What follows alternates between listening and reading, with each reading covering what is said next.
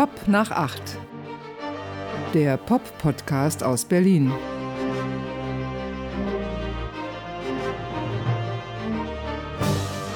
Ja, hallo. Ja, hallo miteinander.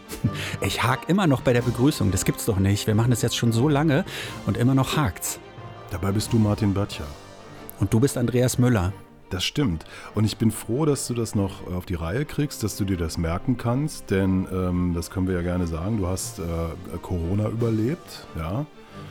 Ich habe Corona überlebt und es war nicht so unbedingt schön. Also es war nicht nur schön, muss man sagen, ne? aber es war auch ein bisschen schön. Ja. Ich habe jetzt aber gelesen, dass ähm, auch bei milden Verläufen, und ich würde, nachdem ich so deine Berichte, die du mir geschickt hast, nochmal so rekapituliere, nicht von einem milden Verlauf sprechen. Du warst, es war schon auf des Messers Schneide. Gevatter Tod hatte schon geklopft, aber du hast ihn nicht reingelassen. Nee, ich bin und, ihm nochmal von der Schippe gesprungen, auf jeden ja, Fall. Ja. Aber ich habe jetzt gelesen, dass britische Studien zeigen, dass selbst milde Verläufe Gehirn kaputt machen. Du, das ist so krass. Also es gab wirklich, also es war nicht so doll. Ich sag's jetzt nochmal so, so wie es wirklich war. Ja, ich, ähm, ich hatte Kopfschmerzen von der Hölle, ich hatte Halsschmerzen und ich war auch zum, zwischendurch ziemlich schlapp. Es hat mich anderthalb Wochen, glaube ich, gekostet, so dass ich jetzt halbwegs wieder okay bin. Aber es gab einen so einen Tag, ähm, da, da bin ich draußen, da war ich schon wieder negativ, aber da bin ich draußen kurz spazieren gegangen mit meiner Freundin und ich, ich habe es nicht mehr geschafft, einen Gedanken beisammen zu halten. Also wir haben uns unterhalten und dann hat sie ganz kurz was anderes gefragt und ich wusste nicht mehr, wo ich war, wo wir waren. Also von daher, ich halte das für nicht so abwegig, dass diese graue Gehirnmasse durch Corona komplett in Mitleidenschaft gezogen wird. Wobei, was, was du da erzählst, das habe ich auch ohne Corona, aber ich machen wir es mal so: vier mal vier. äh, 16. Ah, okay. Also es funktioniert doch noch einigermaßen. Na gut, aber das ist Langzeitgedächtnis. Ne? Das hat man in der Grundschule gelernt. Und so. vielleicht müsste man was fragen, was, was gestern passiert ist. Ich weiß nicht mehr, was gestern passiert ist. Okay, wer ist momentan Bundeskanzlerin von Deutschland? Angela Merkel. Das stimmt. Toll. Ja. Schön. Es freut mich, äh, weil ich bin ja die Tage von einem Miss, ich würde mal sagen, missgünstigen Kollegen so gefragt worden. Ja, ich habe ja gehört, der Martin ist krank. Und ich, ja, das stimmt. Ja, was wird denn denn mit eurem Podcast? Das Ach, so das hat jemand Motto, gefragt? Das hat jemand gefragt. Und äh, wie macht ihr das denn? Also, war einerseits hatte ich so das Gefühl, ein bisschen die Hoffnung, dass wir jetzt äh, aufgeben müssen, weil entweder du stirbst oder dein Gehirn total kaputt ist. Hm. Oder vielleicht wollte er sich auch reinmogeln in diesen Podcast. Und äh, dachte ich auch so, guck mal an. Was er nicht weiß, dass wir über die modernsten Techniken verfügen und dass wir nicht mal im selben Raum sein müssen, um dieses Wunderwerk von Podcast, Pop nach 8, Season 1, Episode 8 äh, aufzeichnen zu können. Genau, nur deshalb konnten die beiden letzten Folgen ja überhaupt stattfinden. Ne? Man hat es meiner Stimme angemerkt, dass, dass irgendwas nicht ganz in Ordnung ist, aber ansonsten eigentlich alles wie immer. Eigentlich alles wie immer. Und Außer werden, die Welt natürlich, ne? Die Welt, ja. Ich meine, hm. wir zeichnen auf heute am 9. März 2022. Dieser Krieg ist jetzt äh, fast zwei Wochen sind das erst wirklich äh, äh, zugange. Und ähm, ja, unendliches Leid in der Ukraine. Dennoch steht die Welt noch. Das ist, wenn man so will, erstmal die, die bessere Nachricht, oder? Noch, ja, aber man, man liest ja jetzt auch schon die ersten Berichte. Putin ist not amused mit der ganzen militärischen Lage auch. Und die Geheimdienste befürchten, dass er dann so richtig am Rad dreht. Und ich frage mich so, was, was soll das denn heißen? Ich meine, er dreht ja schon die ganze Zeit am Rad. Was wäre da die nächste Eskalationsstufe? Ja, das sind, also ich habe eben auch nochmal so eine küchenpsychologische Analyse gelesen, er sei suizidal und was sollte ihn denn dann vom Atomschlag abhalten und so. Das sind irgendwie so Ferndiagnosen, die ich überhaupt nicht mag, zum einen und zum anderen ist das natürlich das, was dann gemeint ist. Ne? Also es läuft nicht, also wird mit der ganz großen Keule gedroht. Aber hey, was wissen wir schon? Wir wissen überhaupt nichts. Also ich habe was ganz Interessantes gelesen, eine von Pussy Riot, wir erinnern uns, diese, ja. diese Punk, ja, diese Punk-Gegner der, der Oberen, oder ich weiß gar nicht, wie man sie beschreiben soll, hat das wirklich was mit Musik zu tun, aber es ist eigentlich eine Aktionsgruppe äh, von Frauen, Pussy Riot, diese Nadja Tolokonikova, die hat ja gesagt, ähm, dass man eigentlich schon viel früher hätte der Westen erkennen müssen, dass mit Putin, ähm, dass mit dem eigentlich gar nichts so in Zukunft so gut laufen wird. Aber sie sagt, Gier und Dummheit hätten das verhindert, dass der Westen schon die richtigen Maßnahmen so ergreift gegen ihn in den letzten Jahren. Halte ich für eine völlig zulässige Analyse der ganzen Situation. Völlig treffend, völlig treffend. Putin hat 2007 bei der Münchner Sicherheitskonferenz so eine Brandrede gehalten, die keiner ernst genommen hat. Und ich sage mal, spätestens äh, seit der Annexion der Krim hätte man ja und überhaupt, aber hätte, hätte, wäre, ne, das ist jetzt so, wie es ist. Und ähm, ich, ich finde das alles äh, hochgradig äh, verwirrend und angstmachend. Ich, ich sage es ganz ehrlich, ich hatte in der vergangenen Woche, ich hatte in meinem ganzen Leben noch nicht so viel Angst verspürt wie in dieser Zeit. Zumal ich ja auch einer Generation angehöre, die tatsächlich aufgewachsen ist mit dem Gedanken, in den 80er Jahren, frühe 80er Jahren, uns würde irgendwann jeden Tag die Atombombe auf den Kopf fallen können. Weißt du? Und Klar, dann wird das jetzt ja. plötzlich so real. Und äh, das, das macht dann irgendwie, das, das macht einen schon wahnsinnig. Ich sage nur Blutdruck, Herzrasen etc. Ich bin ja so ein Cold War Kid, aufgewachsen im von der Mauer umzäunten Im Schatten der Mauer. West-Berlin, im Schatten, der Mauer. Das heißt, ähm, ich habe praktisch damals schon jeden Tag damit gerechnet, dass, äh, dass die Welt zu Ende geht. Heute, eher heute als morgen. Und äh, deshalb bin ich da so ein bisschen abgehärtet. Aber gleichzeitig, ich finde das auch ganz schrecklich. Ähm, und weil du gerade bei den 80ern bist, ein Star der 80er, aber ja auch ein Star der 90er, der hat sich auch gerade zu Wort gemeldet. Das ist ja ganz interessant, wer da gerade so alles aus den Ecken kommt und sich irgendwie positionieren muss. Ich, ich rede von Sting. Wir erinnern uns, dem ehemaligen Frontmann von The Police. Ja, Sting hat sich nämlich geäußert, gerade in so einem Interview in England, dass er ab sofort nicht mehr zur Verfügung steht äh, für Privatauftritte bei russischen Oligarchen. Und ich dachte so, hä, warum muss er das extra sagen? Weil ähm, hätte ich jetzt mal gesagt, das macht er sowieso nicht. Aber er hat das tatsächlich gemacht. Er hat das 2016, ist er aufgetreten bei so einem russischen Oligarchen. Äh, Das war so eine, eine Hochzeitsfeier, die wohl angeblich eine Milliarde Dollar gekostet haben soll. Ja, mit den ganzen Festlichkeiten. Ich weiß gar nicht, wie das geht. Aber da ist eben Sting auch aufgetreten, hat sich wahrscheinlich ordentlich die Taschen voll gemacht. Und dieser Oligarch, der ist äh, fünf Jahre später, also letztes Jahr war das, glaube ich, ist er auf so eine Sanktionsliste gekommen, ähm, weil er zu eng verbandelt, nicht mit Putin, sondern mit dem belarussischen äh, Diktator Lukaschenko verbandelt ist. Ja. Und ähm, darauf wurde Sting wohl jetzt angesprochen und hat gesagt, okay, ab sofort, ich stehe nicht mehr zur Verfügung. Das ist natürlich ein harter Schlag. Das ist äh, mindestens so hart wie die Abschaltung von Pornhub in Russland. Das wird das Land erschüttern, jedenfalls äh, die männliche Seite Russlands. Aber wo du Sting erwähnst, der hat ja auch äh, kürzlich mit Shaggy zusammengearbeitet. Und Shaggy ist ja jemand, mit dem ich öfter schon mal Kontakt hatte. Ein, äh, ja, wer es nicht weiß, dieser Reggae-Künstler. Wasn't me. Ne? Wasn't ja, me? genau. Ja, Wasn't Me, Mr. Bombastic und all diese vielen, vielen Hits. Und ähm, der, der ist wahnsinnig klug, der Typ. Also das ist auch ein super angenehmer Typ, ein ehrlicher Typ auch. Und der hat mir das vor Jahren erzählt. Der meinte halt, ja, das Musikbusiness ist halt in, in großer Umwälzung und das Einzige, was zählt, ist Catalog Building. Also sprich, ein Katalog von Tracks zu haben, die dich über die nächsten Jahre bringen, nämlich als Live-Act. Und der sagte dann auch, naja, ich äh, fliege dann irgendwie nach Moskau, äh, spiele da eine Show für irgendjemanden und kassiere netto 100.000 Dollar. Also er allein. Ja? Ja. Also die, ganze Produktion kostet natürlich mehr, aber er kriegt einfach mal 100.000, dass er eine Stunde lang vor diesen Menschen, diesen Oligarchen und deren Anhängseln äh, seine äh, 15 großen Hits vorträgt. Und er sagt, das ist äh, eine gangbare Geschichte und damit verdiene ich viel Geld, kann meine Familie ernähren, mit äh, Platten und so weiter verdient man ja eh nichts mehr und so weiter und so fort. Also das ist eine, eine irrsinnige Geschichte. Ich fand das damals, ich dachte, okay, so ein Typ aus Jamaika, naja, warum nicht, ne? Soll er sich die Taschen vollpacken? Aber letztlich, und ich meine, im, im Falle von Sting hat es dann natürlich, ent, entspricht es auch natürlich dem Ekel, den ich vor diesem äh, Typen empfinde. Also jemand, Ja. der wirklich die Taschen schon so voll hat, dass er wahrscheinlich äh, noch einen Rucksack mitnehmen muss, wenn er zum Oligarchen fährt, um das Geld reinzustopfen. das ist schon widerlich, oder?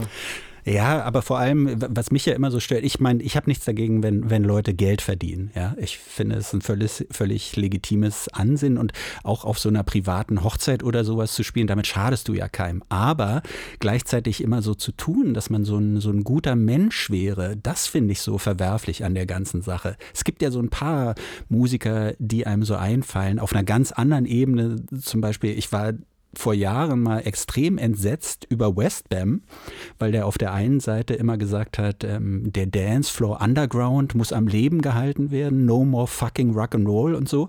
Und hintenrum erfuhr man dann, dass er sich in Berlin Wohnhäuser, Mietshäuser gekauft hat. Ne? Ich meine, das ist eine völlig andere Geschichte, aber es ist so, ja, ja, Wasser predigen und Wein saufen, so ein bisschen in die, in die Richtung geht das meiner Ansicht nach.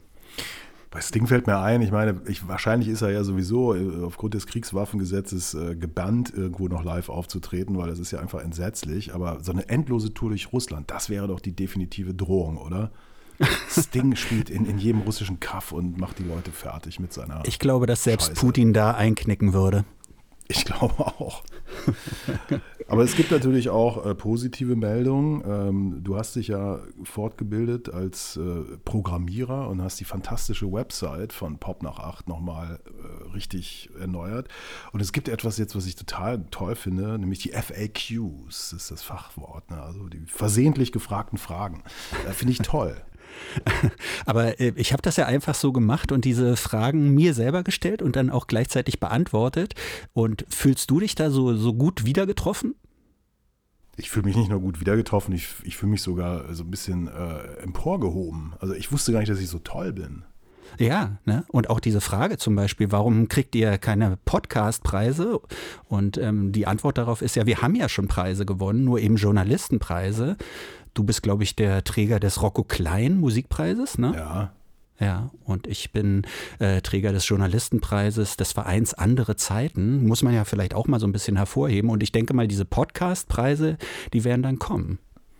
Das sind ja diese beiden Preise, die du erwähnt hast, haben natürlich einen Makel, sie sind unnotiert. Nee, meiner war dotiert. Was? Ja, da gab es 6000 Euro für. Nein. Ja, musste ich mir teilen mit meiner Redakteurin, aber trotzdem. Wie heißt der Preis? Äh, das ist der Journalistenpreis des Vereins Andere Zeiten. Ich kann das ja hier an dieser Stelle nochmal sagen. Das ist ein ähm, christlicher Verein und die Preisverleihung war extrem seltsam. Die war nämlich fast so ein bisschen wie ein Gottesdienst und dann war auch noch so Gospelgesang. Äh, ich bin dafür extra nach Hamburg gefahren und vorher dachte ich so, ah, das hänge ich so ein bisschen an die große Glocke. Das erzähle ich jedem, der es wissen will oder der es auch nicht wissen will. Und danach dachte ich, vielleicht hält man das so ein bisschen low-key, streicht das Geld ein und deckt so den Mantel des Schweigens über diese ganze Veranstaltung. Gut, für 3000 Mäuse würde ich auch einen Gospel-Gottesdienst über mich ergehen lassen. Ähm, christlich, was hast du denn da gemacht, dass du den Preis bekommen hast? Ja, die schreiben jedes Jahr, also das kann ich ganz kurz erzählen, weil es ist echt eine interessante Geschichte. Dieser Verein Andere Zeiten, der fing irgendwie vor Jahren mal an, jährlich so einen Kalender mit so christlichen Sinnsprüchen, so einen Jahreskalender rauszugeben. Und dieses Ding war so unglaublich erfolgreich, dass die auf einmal klingelten die, äh, die, die, die Kassen. Das Geld rasselte da nur so rein. Und, aber die sind eben ein eingetragener Verein und dürfen keinen Gewinn machen. Also mussten sich irgendwas überlegen, was sie mit dem Geld machen. Und dann haben sie eben unter anderem diesen Journalistenpreis ins Leben gerufen. Und der muss natürlich so ein bisschen was, was Christliches haben für so einen Verein. Und in dem Jahr, 2008 oder 2009 war das, da ging es darum, äh, man kann Themen einreichen zum Thema Sonntag. Und ich hatte so eine Sendung äh, im Deutschlandfunk Kultur, damals glaube ich noch Deutschland Radio Berlin, kann das sein? Ich bin so ein bisschen durch diese ganzen Namensänderungen verwirrt. Aber da hatte ich eine Sendung gemacht über, ja, so mit verschiedenen Themen, die sich mit dem Sonntag so beschäftigt hatten. Und die haben wir eingereicht und dafür gab es dann so, so einen Preis. Wahnsinn. Gibt es diesen Preis noch? Das müssen wir mal recherchieren. Und da gibt, Ich glaube, den wir- gibt's noch. Ich denke, den gibt's noch, ja. und sollten mal anregen, dass die Podcasts auszeichnen. Und zwar diese Podcasts, die ihren Preis erwähnen, explizit. Immer wieder und Ja, dann so teilen ein, wir paar, uns das Geld. so ein paar tausend Euro, oder? Und dann macht man Ja. vielleicht noch eine kleine Sause, eine kleine Party davon. Ja, fantastisch. nicht? Das gefällt mir.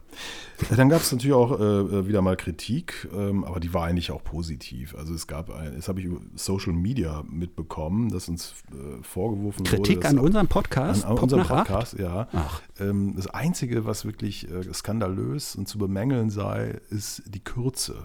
Also man habe sich gerade so richtig schön eingemummelt und wir sind dann zu Gast in der Wohnstube.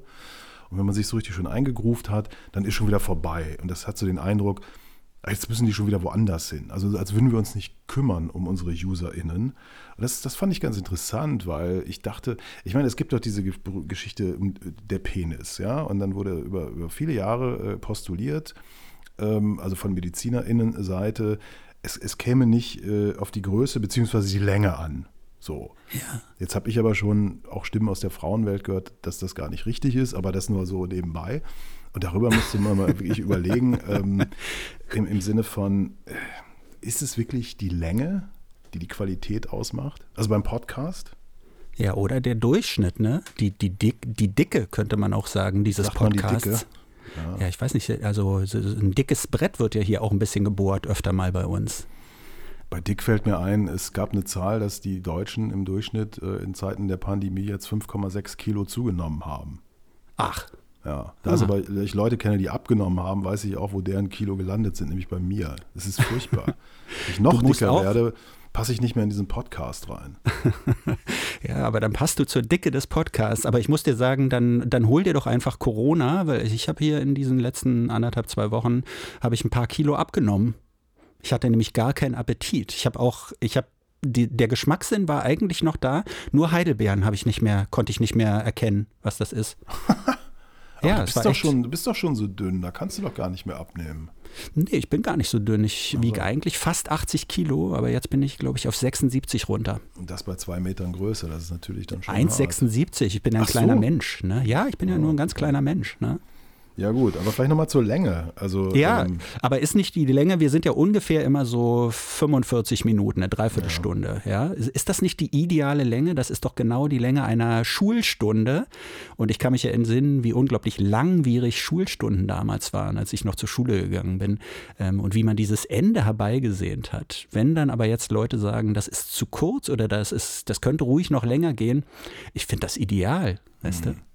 Zumal es ja inzwischen ein re regelrechtes Werk gibt. Ja, also es gibt jetzt ja, es ist jetzt die achte Episode. Das heißt, wer nicht genug kriegen kann, kann ja nochmal vorne anfangen. Das ist richtig. Und ich glaube, ähm, das aber vielleicht nur so, ähm, so als Gedanke nochmal doch zur Länge unsere erfolgreichste Folge ist die längste Folge. Ne? Ja, das stimmt, das stimmt. Ah, Mist.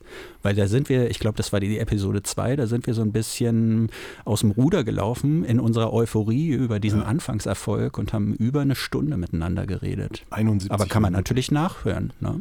Man könnte natürlich, wir könnten natürlich auch einfach langsamer sprechen. Oder so Pausen machen. so. Aber dann, dann, dann wird es, glaube ich, furchtbar. Dann wird glaube ich, furchtbar. Aber ich meine, wer, wer, nicht genug bekommen kann, klar, guck mal, wir haben jetzt schon acht Episoden. Ja. Es gibt ähm, unseren Twitter-Account, Pop nach acht Berlin. Es gibt unsere Webseite, pop nach acht Berlin. Äh, wir haben einen Instagram-Account, Pop nach acht. Alles das ist da. Und da kann man ja so, so hin und her springen. Und dann fängst du wieder von vorne an, bei Episode 1 vielleicht. Ich habe ja aus meinem kreativen Umfeld erfahren, das könne auch daran liegen, dass, man, dass die Menschen immer mehr wollen, weil wir am Ende immer so Krachergeschichten erzählen. Weißt du, irgendwie Socken, diese große Sockenverschwörung, äh, beinahe tot im Voodoo-Laden von New Orleans und so.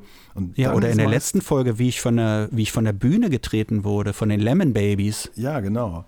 Also das scheint, oh, jetzt habe ich den äh, Namen verraten. Beim letzten Mal hatte ich noch gesagt, ich sage den Namen nicht. Ja, es waren die Lemon Babies.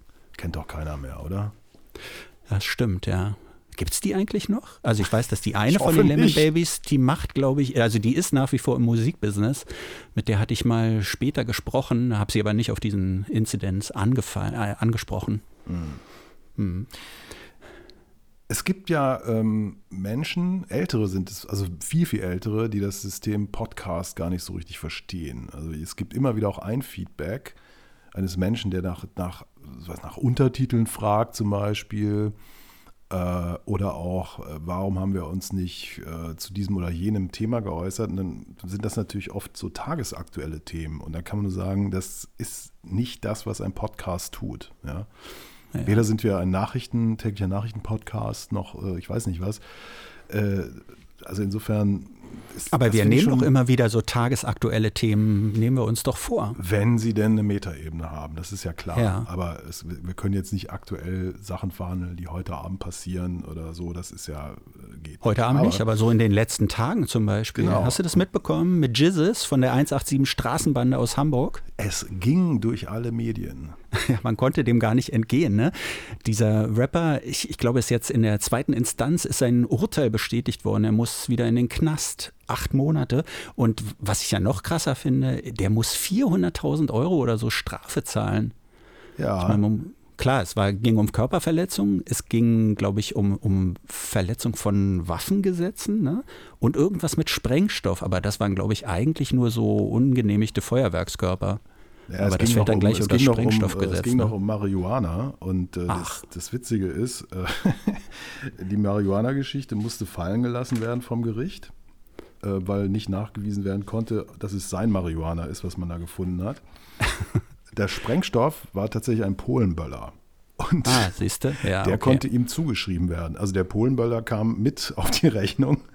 Und äh, das Waffengesetz war irgendwie so eine, ich glaube, so eine Gaspistole oder so, die er abgefeuert mhm. hat.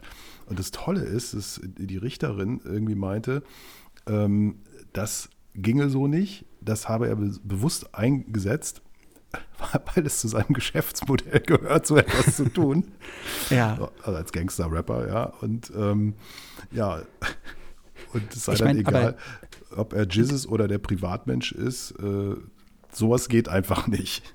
Nee, aber ich meine, das gehört ja wirklich zu seinem Geschäftsmodell. Ne? Also erstens, der, der war ja früher schon mal im Knast, saß ja mehrere Jahre sogar im Knast. Damals ging es, glaube ich, auch um Körperverletzung. Und das Ding ist ja, er hat ja jetzt im, im Januar ein neues Album veröffentlicht. Und dieses Album ist ganz sicher so schon mal darauf so, so abgestellt worden, dass, es, ähm, dass er in den Knast gehen würde. Also er ist da nicht der Einzige, ne? sondern ähm, das machen auch andere. Ich, ich, weiß nicht, so Schwester Eva zum Beispiel, die hat ja auch sehr viel damit gespielt, dass sie im Knast gelandet ist. Aber Jesus hat ja sein Album sogar Große Freiheit genannt. Also äh, und, und, und rappt da drin so, dass die Richterin ihn in Ruhe lassen soll und äh, ihm muss erstmal, für ihn gilt auch die Unschuldsvermutung und solche Dinge kamen da alles zu, mhm. zu, zu Sprache. Ich finde das schon. Ja, ja. Am härtesten wurde er bestraft, tatsächlich diese Körperverletzung. Er hat eine junge Frau geschlagen, äh, frühmorgens auf der Reeperbahn, 19 Jahre jung, ähm, und die wollte ein Selfie von ihm haben. Und hat er ihr äh, ins Gesicht geschlagen. Und ähm, er hat gesagt, das sei Notwehr gewesen. Oder seine Anwälte haben das gesagt. Dann hat aber die Richterin festgestellt, dass er, Jesus, etwa zwei Meter hoch ist, diese 19-Jährige eher sehr klein. Und es kann ja sein, dass die nervig war, aber sicherlich habe sie keine Bedrohung für ihn dargestellt. Und das musst du dir mal vorstellen. Er, er schlägt da auf eine, eine kleine Frau ein und sagt, oh, das war Notwehr. Ja. Also, ich, ja. Das Ding ist ja wohl, sie hat ja wohl, er hat, weiß nicht, fünfmal oder zehnmal gesagt, er möchte nicht, dass sie ein Selfie macht und sie hat einfach nicht davon abgelassen. Ne? Äh, ich würde jetzt auch nicht sagen, das rechtfertigt schon eine Schelle, aber äh, bei so einem Typen, man weiß ja, dass er vielleicht eine relativ kurze Lunte hat. Ne? Vielleicht ist das dann auch so aus Selbstschutz sollte man vielleicht nochmal überprüfen, was man so macht, wenn man Promis auf der Straße so ja. begegnet. Aber du hast schon recht, ich meine, er ist in den letzten zehn Jahren immer wieder straffällig geworden und äh, diese äh, Geldstrafe, ne? also diese, mhm. was war das, 180 Tagessätze zu 2300 Euro, 414.000 Euro, das bemisst sich tatsächlich an seinem geschätzten Einkommen. Ne? Also wenn er jetzt nichts verkaufen würde, hätte er einen ganz anderen Tagessatz gehabt. Also insofern kann man sagen, dass sein Geschäftsmodell zu funktionieren scheint. Klar, das ist ja sowieso das Interessante. Ne? Es gibt diese eine Hälfte von Rappern, die behaupten immer, dass sie so reich sind, aber man weiß es nicht. Dann zeigen sie ja manchmal ihre Rolex und dann gibt es so Experten, die sagen, das ist keine echte Rolex, sondern die ist gefälscht oder hat sich vielleicht auch gebraucht da was gekauft oder so. Und dann gibt es die anderen, die vor Gericht landen und dann werden so horrende Summen auf einmal fällig und da weiß man, okay, die tun nicht nur so, die scheffeln wirklich so richtig Kohle. Äh, von daher, also da muss man den Gerichten auch auch dankbar sein, dass sie da endlich mal Klarheit in dieses, in dieses Geschäftsmodell so hineinbringen. Ja, auf jeden Fall äh, hat die sozusagen äh, der Knast ihn schon, also unsere Freunde vom Clan sagen immer, äh, Knast macht Mann, ja, weißt du? Jesus aber sagt, ich zitiere, ich werde keine Straftaten mehr begehen. Ich bin nicht mehr der Mann, der ich damals war. Also damals ist, was weiß ich, anderthalb Jahre her. Also das ist schon eine, eine, eine spannende Entwicklung. Ne? Also innerhalb von 18 Monaten vom, ja, äh, Asi zum, zum Mann oder so. Gut, aber er hat ja auch ein Kind, ne? Und hat, macht sich angeblich tatsächlich Gedanken darum, was mit dem Kind passiert, wenn er, wenn er im Knast verschwindet. Weil, wie erklärst du das deinem Kind? Aber ähm, ich. Kannst du ja sagen, ich habe ein 19-jähriges Mädchen gehauen. Ja, okay, gut, versteht das Kind dann auch, ne? Ja, war Notwehr. Wusstest du, dass, wusstest du, dass in dieser Box zur, zum großen Freiheit-Album, was da alles so drin war? Eine Dönermaschine. Nee, leider nicht. Ähm, er, hat sich, er hat sich was aber auch Passendes für sich eingefallen lassen. Also natürlich die CD und dann war ein Hoodie drin, so, so ein Kapuzenpulli mhm. und dann waren so Schottgläser drin, so kleine, so Schnapsgläser. Ja, weil äh, klar, der kifft nicht nur gerne, sondern er trinkt ja auch sehr gerne. Ah, okay. Ja. Ja. Okay, wir haben übrigens immer noch kein Merch-Angebot von, von außen bekommen, was unsere Pop nach acht Tasse oder so angeht. Da ist noch Luft Und unsere Whiskygläser? Ich habe nichts gehört. Ja, ich Dabei auch haben wir doch letztens so freundlich über Makers Mark gesprochen. Wir Der müssen Bourbon, die ansprechen, wir müssen da proaktiv vorgehen. Ich Wirklich. weiß nicht, ich bin, das ist mir irgendwie zu billig. Natürlich, klar. Andererseits, ich, wer weiß, wie viel die, vielleicht würden da auch ein paar tausend Euro möglicherweise. Hm. Hm. Vielleicht kriegen wir ein Makers Mark T-Shirt. Ja. Oder so. Du, weil wir gerade beim Hip-Hop sind, ähm, ich habe die dritte Folge von Genius ge gesehen. Ah, sehr geschickt. Ja, von Jesus zu Genius. Genius. Genau. Äh, das ist ja die Kanye West oder die Je-Dokumentation bei Netflix, der dritte Teil.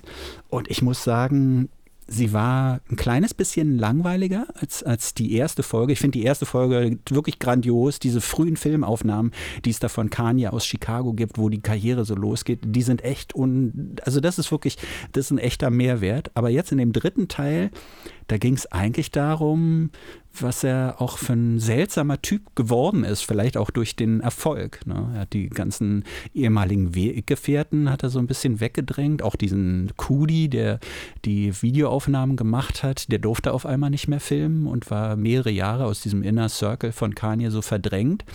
Und Später kam er aber dann wieder dazu, hat wieder gefilmt und da sind so ein paar so richtig so eine so eine ja so eine bipolaren Ausfälle von Kanye sind da auf Film festgehalten, wo er so, wo er so loslegt und auf einmal völlig absurdes Zeug so schwadroniert. Und ich frage mich so ein bisschen, äh, Kanye West hat ja die dieses letzte Wort, dieses letzte Wort zu dieser Doku für sich selber behalten, die künstlerische Oberhoheit, wenn man so möchte, dass der das erlaubt hat, dass das da zu sehen ist, das ist schon, finde ich, finde ich mutig um es mal so zu sagen. Oder dämlich, ich weiß nicht. Ich darf gar nicht qualifiziert drüber sprechen, weil ich habe auch angefangen, die dritte und letzte Folge mir anzugucken. Ich habe irgendwann ausgemacht.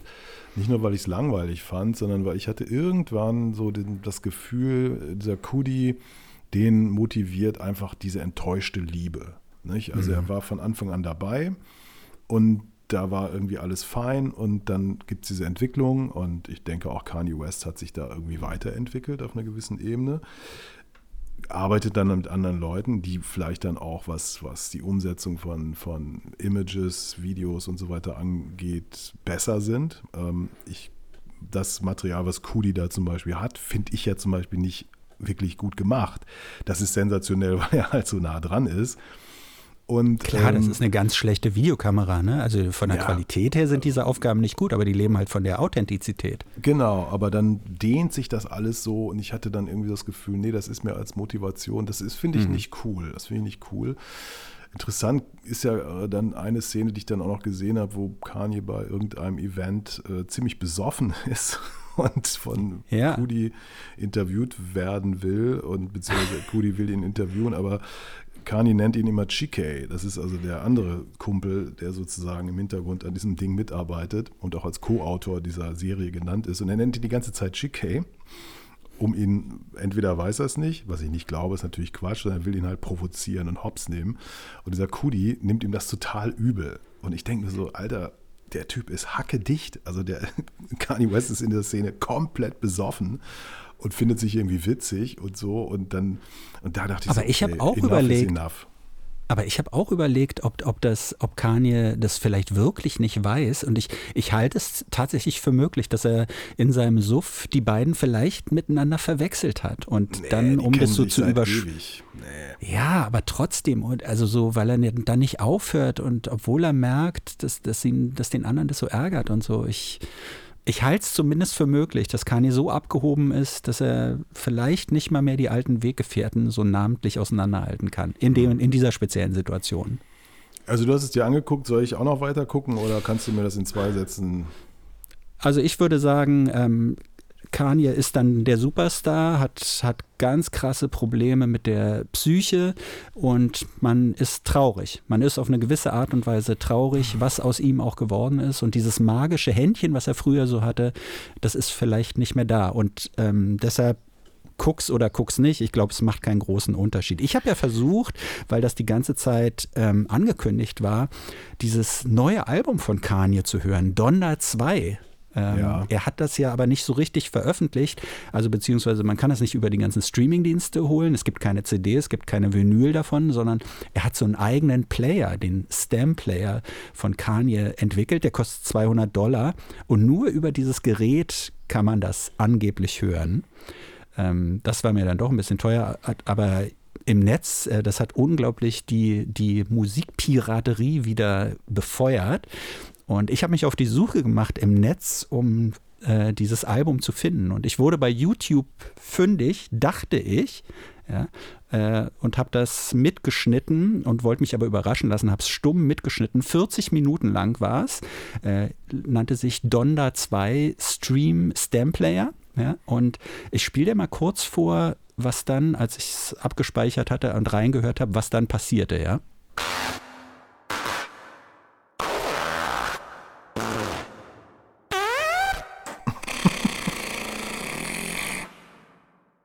Du hörst es, ne? Da hat jemand sich die Mühe gemacht, 40 Minuten lang Furzgeräusche hintereinander zu schneiden. Und das ist, ähm, ich bin, am Anfang dachte ich noch so, so fängt das an. Ah, krass, Kanye macht wieder so krasse Geräusche und dann geht das wahrscheinlich gleich los. Aber dann die, diese ganze Zeit diese Furzgeräusche oder, oder Dünnpfiffgeräusche. ich musste natürlich auch ein bisschen lachen, aber gleichzeitig, oh Mann, ey, da macht sich hier wirklich die Mühe, um zu zeigen, was er, wie er dieses Album findet, beziehungsweise diese ganze Aktion da drumherum. Also ich habe mir diesen Sampler gekauft für 200 Dollar und habe mir das Album angehört und was du da hast, ist das Album. Scherz. ja, ich habe ich hab wirklich einen Augenblick gedacht, du hast ihn dir wirklich geholt, aber nein. Äh, nein, natürlich nicht. Ja, ja. Aber vielleicht ist es, also man, man, sagt ja über diese Songs, dass die nicht gut sind, ne? Also die Leute, die es gehört haben, die sind enttäuscht. Sie sagen so, das, was Kanye früher so ausgemacht hat, dieses, dass er bis zum Ende an diesen Songs so feilt und nicht so halbgare Ideen liegen lässt, sondern das hat dann vor, das hat Hand und Fuß. So, ähm, das deutete sich ja schon bei den letzten Alben an. Es geht nicht mehr, mehr so sehr um die Musik, sondern es geht so ein bisschen um den Hype und, und noch mehr um das Drumherum. Mhm. Wobei ich sagen muss, also ein Album mit Furzgeräuschen von Kanye West würde ich mir eher anhören, als das, was Deutschland für den Eurovision Song Contest anzubieten hat. was hast du denn gegen Malik Harris? Ich habe im Prinzip erstmal gar nichts. Ich kenne ihn ja persönlich nicht. Ich habe nichts gegen mhm. ihn. Aber als ähm, sozusagen ich das, nachdem ich das alles verpasst habe, Germany 12 Points hieß, glaube ich, eine Fernsehsendung, in der sechs äh, Menschenformationen gegeneinander antraten. Und ich habe mir dann im Nachhinein mal so ein bisschen was angeguckt und äh, das ist wirklich, also dieses, das war der Krieg der Lappen. Also ja. äh, Lappen läppisch. Und ich habe mich gefragt, warum machen wir immer nur solche Scheißmusik, beziehungsweise warum wählen ja, Radioverantwortliche, sonst wie Verantwortliche und am Ende auch die Fans nur diesen Mist? Also es ist ja wirklich, es ist ja unfucking fassbar. Äh, sechs Musiken, die komplett austauschbar sind, die, die, weiß was ich, äh, Ed Sheeran 50 Mal am Tag machen könnte, aber natürlich nie veröffentlichen würde, weil es irgendwie Schrott ist. Entsetzlich. Ich finde aber diesen Siegersong von, von Malik Harris, Rockstars, ich finde den ähm, wie soll ich sagen, ich finde ihn sogar so ein bisschen eingängig, was, was mich an dem aber so richtig gestört hat, was mir fast Brechreiz bei mir erzeugt hat, ist dieses Gewollte. Also es ist so offensichtlich, äh, geklaut auf eine gewisse Art und Weise. Weißt du, das hast du schon hundertmal gehört. Das ist so eine bestimmte Machart, sowohl wie der singt, als auch wie der Song aufgebaut ist, wie die Hook gebaut ist und wie da so Drama und Stimmung aufgebaut wird. Das ist wirklich wie, wie so als wäre der so am Reißbrett entworfen worden, aber natürlich, ähm, das geistert schon seit Jahren so umher und eigentlich müsste man einen ganz kleinen Tick voraus sein vor dem, was kommt, meiner Ansicht nach, um im ESC vielleicht ganz vorne mal mitzuspielen. Ich glaube nicht, dass das so ein Song ist, der null Punkte einfahren wird, aber ich, ich halte es für möglich, dass der irgendwie so im, im schlechteren Mittelfeld landet. Nee, Nee, ganz am Glaubst Ende. du nicht, Zwei, ja? drei, vier, fünf Punkte. Das ist, das läuft einmal so durch und du hast es sofort wieder vergessen. Das ist gar nichts. Das ist, das ist halt, wie ich immer schon sagte, Generation Loop Station. Ja, er ist ja einer, der eben mit der Loop Station, also dieser Erfindung des Teufels, Ja. äh, arbeitet. Und das sind die Typen, die stehen irgendwo an den S-Bahnhöfen oder was weiß ich wo auf Plätzen, haben diese Loopstation und, und äh, machen da irgendwie so Groove-basiertes Zeug. Und wenn das Wetter gut ist, bleiben auch fünf Leute stehen und wackeln mit der Hufte und ähm, schmeißen ein bisschen Geld in den Koffer. Dafür ist das gut und dafür ist das gedacht, aber das auf einer großen Bühne, no way. Es sei denn, du bist Ed Sheeran. Ja? Ich meine, der arbeitet auch mit sowas, der kann es aber und der hat die Songs, die dann eben auch hängen bleiben, ehrlich gesagt. Und dann gab es ja in diesem Song, oder es gibt in diesem Song einen Rap-Teil, den Ja. ich so erschütternd finde, dass ich, dass ich da dann auch tatsächlich schnell mal vorgespult habe. Ich hatte da schon gelesen, dass es diesen Rap-Teil gibt bei Malik Harris. Und dann denke ich so, wo sind wir eigentlich gelandet, dass 2022 in einem Song, der natürlich auf Englisch vorgetragen wird, dann so ein, so ein englischer Rap irgendwie daher ge, äh, ja, stammelt, will ich nicht sagen, aber gerappt wird. Grauenvoll. Äh, man hat natürlich eine, er hat einen amerikanischen, US-amerikanischen Vater, aber es. äh, Nee. Ich finde, das, das ist, das finde ich ja, kannst du dich an diesen Vater erinnern? Ricky Harris heißt der ja. Ne? Der Ich musste, ja, ich musste nachgucken. Ich, ich, ich, irgendwas äh, klingelte da, aber ich musste auch tatsächlich nachgucken, ja. Ja, das ist 20 Jahre her, dass der so eine, so eine Talkshow hatte. Ähm, Das war ja die, damals die große Zeit der, der Nachmittags-Talkshows. Und seine Show hieß eben Ricky und er hat mit diesem ganz krassen amerikanischen Akzent immer so moderiert. Ja, hier ist Ricky. Ich kannte jemand, der da in der Redaktion damals für diese Sendung gearbeitet hat. Und die hat mir erzählt, dass Ricky die ganze Zeit auf seinen Kopfhörer immer gesagt bekommen musste, was er als nächstes fragen soll, weil er es erstens von der Sprache her gar nicht so richtig drauf hatte und zweitens auch dieses Format der Talkshow, das er hat das, glaube ich, gar nicht so richtig kapiert oder wusste nicht, um was es da so im deutschen Nachmittagsfernsehen so gehen könnte. Es ging ja da sehr viel um Krawall und auch die Leute so gegeneinander aufhetzen und so. Und der war auch, wenn man so möchte, einfach so ein, ja, ein Plastikprodukt auf eine gewisse Art und Weise. Ja, und das äh, finde ich dann ganz interessant, dass sein Sohn eigentlich auf eine gewisse Art da in die gleichen Fußstapfen so reintritt. Ich glaube, das sind beides eigentlich ganz gute Typen. Aber Ich meine, ja, ja, Ricky- das auf jeden Fall, ja. Ricky verdient ja sein Geld heute bei so einem Verkaufschannel, ne, diesen, ich weiß nicht, wie die alle heißen, wo du dann, ich weiß nicht, äh, so, wie heißen diese, so kann die Q- Wasser warm QVC. machen. QVC, da kannst du dann irgendwie alle möglichen tollen Sachen kaufen. Äh, damit macht er sein Geld und ähm, ja, warum nicht? Klar. Wir werden mal im Mai gucken, da ist ja dann der ESC End, die Endausscheidung, wie das mit Malik Harris da weitergeht. Also du sagst eher null Punkte, aber letzter Nein, ich- Platz würdest du äh, dich letz, Letzter festlegen? oder vorletzter Platz, ja. Egal, was drumherum passiert, das ist, das ist in keiner Weise interessiert das irgendjemanden. Hm. Und ich habe schon eine Wahnsinnsidee. Wir sollten uns einfach äh, zusammen diese, diesen, diesen Scheiß angucken Ja, und einfach dann unsere Kommentare aufnehmen und die dann Ja. senden, also ausspielen. Was das machen wir. Es gibt, machen es wir. gibt eine ESC-Spezialausgabe von Pop nach 8, dann im Mai. Versprochen. Freue ich mich drauf. Wir haben äh, Neuerungen. Ich meine, wir, wir haben noch nicht mal die zehnte Episode, aber wir müssen uns auch immer neu erfinden. Es müssen immer neue Dinge passieren, sonst verlieren wir vielleicht auch an UserInnen. Ich weiß es nicht. Und deine Idee war, lass uns doch mal über ein klassisches Pop-Album sprechen. Warum Ja, eigentlich? Also so ein bisschen bin ich drauf gestoßen, weil wir hatten doch diesen Hörer, diesen Fan, der gesagt hat, Andreas soll mal kurz in sein Plattenregal so reingreifen und blind eine Platte rausholen. Und dann hattest du nur den Miles Davis rausgezogen, sage ich jetzt mal. Und ich konnte dazu nicht so viel sagen, weil ich gar nicht darauf vorbereitet war. Und gleichzeitig äh, bei so Platten, die vielleicht nicht jeder kennt, muss so viel erklärt werden. Aber bei so klassischen Alben, die vielleicht jeder kennt, äh, die nochmal rauszuholen und vielleicht mit so einem Abstandsblick noch mal kurz zu gucken, äh, ist das Urteil, was damals gefällt wurde, ist das richtig? Ähm, wie hat sich die Karriere danach weiterentwickelt und so? Das fand ich ganz interessant und ich dachte, wir fangen mal an mit einem Album von Madonna, nicht ihr allererstes, sondern ihr zweites Album, mit dem sie dann so richtig zum Superstar eigentlich wurde, nämlich Like a Virgin. 1984, 85 war das und ja, ich habe mir das nochmal rausgeholt und habe es mir angehört und du dann dementsprechend ja auch, hoffe ich, oder? Ich habe es gestreamt. Ja. Ich habe ja. hab die Platte nicht. Hast Ah. du sie? Ich habe sie, ja, ich habe sie. Und ich habe sie in meiner Messi-Wohnung tatsächlich finden können, weil meine Platten sind halbwegs gut sortiert. Ja. Soll ich dir was verraten? ja, Weißt du, was meine erste CD überhaupt war? nee. Greatest Hits von Madonna. Ach, guck Ja. mal an.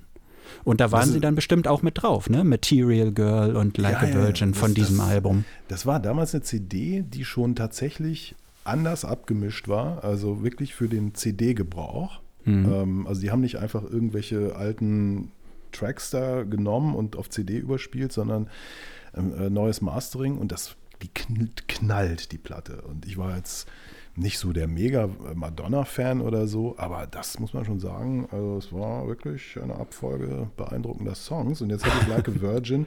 Ich dachte mal, Like a Virgin wäre das erste Album gewesen, weil das Mhm. erste Album von Madonna, das kennt hier doch keiner, oder? Doch, doch, doch, doch, doch. Da sind ja auch so ein paar Hits drauf gewesen. Ne? Zum Beispiel Borderline oder ähm, wie heißt dieser andere Song, mit dem sie so richtig bekannt wurde? Hieß der irgendwas mit Holiday? Ja, der hieß Ich, ich so. bin. Ist der so? Wirklich? Ja, das habe ich aber natürlich auch alles nachlesen müssen, weil das ist schon ziemlich lange her. Du hast es eben gesagt, nicht? Also die ist erschienen, äh, Like a Virgin, im November 84 und 85 brannte das dann mit diesem unvergessenen Video zu Like a Virgin, ja, wo sie da im Brautkleid mit einer Gondel durch die Gegend gondelt. Ja. Und äh, das ist äh, eines von ihren vier erfolgreichsten Alben überhaupt, über 20 Millionen Stück verkauft. Mhm. Die meisten davon in den USA. Und ähm, sie mag diese Platte nicht. Ich äh, verstehe es ehrlich gesagt ganz gut, muss ich sagen, weil ich finde sie auch nicht so gut. Ähm, und ich, was mich total erstaunt hat, ich habe das damals nicht mitbekommen. Die ist produziert von Nile Rodgers, diesem wirklich grandiosen Musiker-Produzenten, früher von Chic, aber der ja auch diese ganzen anderen großen Sachen, zum Beispiel auch mit Daft Punk, dann nochmal was Tolles produziert hat und so, Also und den man so einkauft. Genau, den man so einkauft. Dazu kann ich was sagen. Das ist nämlich interessant. Wenn du über Like a Virgin liest, heißt es, Madonna hätte sich Nile Rodgers gewünscht, weil der doch zu dem, zur ähnlichen Zeit die Großalben, die Mega-Hits produziert hatte. Nämlich äh, Let's Dance von David Bowie, Mhm. äh, so ein Duran Duran Album, habe den Titel jetzt nicht gerade gerade nicht parat und noch so ein paar andere Sachen, die sich unfassbar verkauft haben. Jetzt habe ich aber natürlich, wie jeder ordentliche Musikjournalist, die Biografie gelesen, die Autobiografie von Nile Rodgers. Und der Ja. erzählt über diese Zeit. Es ging ihm ja nicht gut. Ne? Der war ja ähm, der tierisch gesoffen, hatte ein tierisches Mhm. Kokainproblem, arbeitete wahnsinnig viel. Und er wurde immer geholt, wenn es in eine Sackgasse ging. Also Ah. Bowie kriegte diese Platte, er war völlig, es war, es ging nicht, es ging gar nichts. Und dann hat das Label gesagt, okay, wir holen Nile Rodgers. Der musste dann innerhalb von kürzester Zeit mit dem ganzen Zeug, was er da vorfand und natürlich auch Sachen, die neu eingespielt wurden, diese Platte retten. Und es wurde eine Million, ich glaube, es ist die erfolgreichste Bowie-Platte überhaupt. Ja. Genauso wie bei Duran Duran, auch irgendwie im Kokaindunst völlig gestrandet und auch wieder innerhalb von wenigen Wochen musste er ein Meisterwerk machen. Es gab ein paar Alben und er hat gesagt, ich habe damals der Musikindustrie ungefähr eine Milliarde Dollar eingespielt. und er war total frustriert darüber, dass diese weiße Rockindustrie ihn niemals mit den richtigen Aufträgen versah. Also man hätte ja auch von vornherein sagen können, hey, Mr. Rogers, wollen Sie nicht das neue Album von David Bowie produzieren? Er war immer der Troubleshooter. Und der Witz ist, dass das Gleiche mit dieser Madonna-Platte passiert ist. Also diese, diese Geschichte, dass sie sagt, ah, ich will den großen Nile Rodgers. Nee, das Label wusste nichts mit ihr anzufangen. Keiner wusste, was mit ihr anzufangen. Und Nile Rodgers hat dann diese richtig, diese glänzende Popplatte hergestellt, die auch tatsächlich ein paar Hits abgeworfen hat. Also das finde ich immer ganz interessant, was da so für, für Stories dann im äh, Umlauf sind. Aber kein Wunder. Aber es also- ist ja trotzdem auch so, Nile Rodgers ähm, hat ja damals auch andere Geschichten erzählt. Ne? Also des, deshalb finde immer interessant, wel- welche Geschichte glaubt man dann? Weil ich habe von ihm gelesen, so Interviewparts, wo er gesagt hat, er ist, äh, hat Madonna dann kennengelernt, sie waren im Studio und er hatte das Gefühl, vom ersten Augenblick an, das Knister zwischen den beiden, nicht nur musikalisch, sondern auch irgendwie, da lag Erotik in der Luft und er kennt niemanden, äh, der oder diejenige, die so sehr viel Ahnung von Produktionen von Musik hat, die ganz genau wusste, wo das so hingehen sollte. Es liest sich so im Nachhinein, finde ich, so ein bisschen wie so ein Gefälligkeitsinterview, wo- Absolut. wo er noch mal so raus, äh, ja, wo er so ein bisschen betonen wollte, dass Madonna ja nicht nur eine Sängerin ist, sondern vielleicht auch noch sehr viel mehr kann. Äh, wenn man sich mal anguckt, ich meine, diese Popmusik, Popmusik ist ja Produzentenmusik, ne? Also diese Darsteller, diese Musiker, diese Sänger, die können es ja ganz oft nicht, sondern das steht und fällt dann eben mit dem Produzenten im Hintergrund. Und ähm, auch diese, diese Singles, die so richtig erfolgreich waren von Like a Virgin, also Material Girl und Like a Virgin. Und ich glaube, später haben sie doch sogar Into the Groove damit draufgepackt. Das sind ja alles Songs, an denen Madonna noch nicht mal mitgeschrieben hat. Ne? Sie hat so an den, an den eher zweitklassigen Songs nur mitgeschrieben. Und, Also ich glaube, da äh, lag ja. nicht Erotik in der Luft, da lag ein halbes Pfund Kokain auf der Studiokonsole, auf der Mi- Mischkonsole. Aber man weiß über Madonna und Kokainkonsum weiß man gar nichts, ne? Ich rede ja von Nile Rodgers. Ja, ja, er gibt das ja ohne weiteres zu. Und es war ja eine krasse Zeit offensichtlich. Ja, aber ich meine, sie ist natürlich unfassbar erfolgreich. Also ihr Privatvermögen wird auf eine Milliarde Dollar geschätzt. Ähm, sie hat unglaublich viel Platten verkauft. Sie ist eine der erfolgreichsten Künstlerinnen überhaupt. Ja, also im Vergleich auch mit, mit Beatles und was weiß ich, was da so unterwegs ist. Allerdings schon ist bei dieser Platte einfach zu hören, dass sie einfach nicht singen kann. ich habe das wirklich, ich habe das irgendwie, ich finde das so krass, also dass sie so, äh, sie hat entweder so hohe Töne und dann geht sie in so ein, so ein komisches, äh, growliges, tiefes rein, aber sie kann diese Brücken überhaupt nicht schlagen. Also sie hat überhaupt keine Mitte in der Stimme und sie hat einfach auch keine schöne Stimme, keine gute Stimme, keine ausdrucksvolle Stimme. Das zeigt sich dann eben, also bei den Pop-Bangern finde ich das irgendwie alles okay. Aber es gibt zum Beispiel einen Track, Love Don't Live Here Anymore. Und das war im Original von Rose Royce. Und ich bin ja, wie du weißt, ein großer Soul-Fan. Also auch, Ja. von den, auch von Sachen, die in den, auch noch in den frühen 80ern, späten 70ern und so unterwegs waren. Und wenn man das mal vergleicht, also es ist, es ist furchtbar. Es ist Wobei ja Leute äh, glauben, oder ich habe hab, hab ich gehört, dass Leute behaupten, in, mit diesem Song hätte Madonna bewiesen, dass sie auch Balladen singen kann. äh, weil du ihre Stimme gerade erwähnt hast, ich habe hier einen alten O-Ton von ihr, habe ich aus dem Video, ich hatte so ein Madonna-Video, ich habe den mal rausgeschnitten, weil ähm, das ist ihre, nicht nur das Problem ihrer Sangesstimme, sondern damals offensichtlich auch ihrer, ihrer ganz normalen Stimme. Wir hören mal rein, ja? I went to New York. I had a dream. I wanted to be a big star. I didn't know anybody. I wanted to dance. I wanted to sing. I wanted to do all those things. I wanted to make people happy. I wanted to be famous. I wanted everybody to love me. I wanted to be a star. I worked really hard and my dream came true. Das kannst du zum Vertreiben von Wühlmäusen im Garten einsetzen, oder? Hat die da eine- Helium ist so eine- eingeatmet oder Ja, was? es klingt wie so eine hochgepitchte Mickey Maus Stimme oder sowas. Ne? Unglaublich. Ja. Aber angeblich ihre richtige Stimme. Ich finde trotzdem, die, dieses Album Like a Virgin, das war ja dann das Album, mit dem sie bewiesen hat, dass sie nicht nur so ein One-Hit-Wonder ist, sondern dass sie so richtig durchstarten kann. Und daraufhin ist es ja dann auch losgegangen. Ne? Du hast es ja gerade gesagt, diese ganzen Alben, die dann da folgten, diese ganzen Erfolgszahlen und diese Mega-Verträge, die sie, glaube ich, dann auch mit Sony abgeschlossen hat und die ihr dieses viele Geld so eingespült haben, das fußt meiner Ansicht nach auf diesem Album und vielleicht letztendlich auf Nile Rodgers. Natürlich, Nile Rodgers, der seine Gitarre The Two Billion Dollar Instrument nennt, weil er sagt, dass mit meiner, also diese Gitarre, die er spielt, so eine abgewetzte Fender Stratocaster, ist auf Songs zu hören, die insgesamt zwei Milliarden Dollar eingespielt haben. Muss man sich mal vorstellen. Krass. Das ist übrigens jemand, den ich, den ich, den ich wirklich gerne mal treffen würde. Und das ist wirklich jemand, der ist, glaube ich, der hat Sachen zu erzählen. Wobei Wir er überlegen ja immer mal wieder, ne, wen man so treffen würde. Ja. Ja. Okay. Aber der ist bestimmt ein interessanter Gesprächspartner, er ja. ein Wenn er denn dann aus dem. Nähkästchen plaudert. Ja. Ja, wir haben ausgeplaudert, haben wir? Haben wir. Wir haben diesmal, ja, diesmal haben wir ein paar Minuten draufgelegt. Vielleicht so, weil die Fans es so wollten. On, on popular demand. Ja, Pop nach 8 mit Andreas Müller. Und Martin Böttcher, das bist du. Tschüss. Tschüss. Das war's schon wieder mit Pop nach 8. Kommentare zur Sendung gerne per Mail an mail at popnach8.berlin oder direkt über die Webseite popnach8.berlin. Noch mehr Ausgaben von Pop nach 8 mit Andreas Müller und Martin Böttcher fast überall da, wo es Podcasts gibt. Please hang up and try again.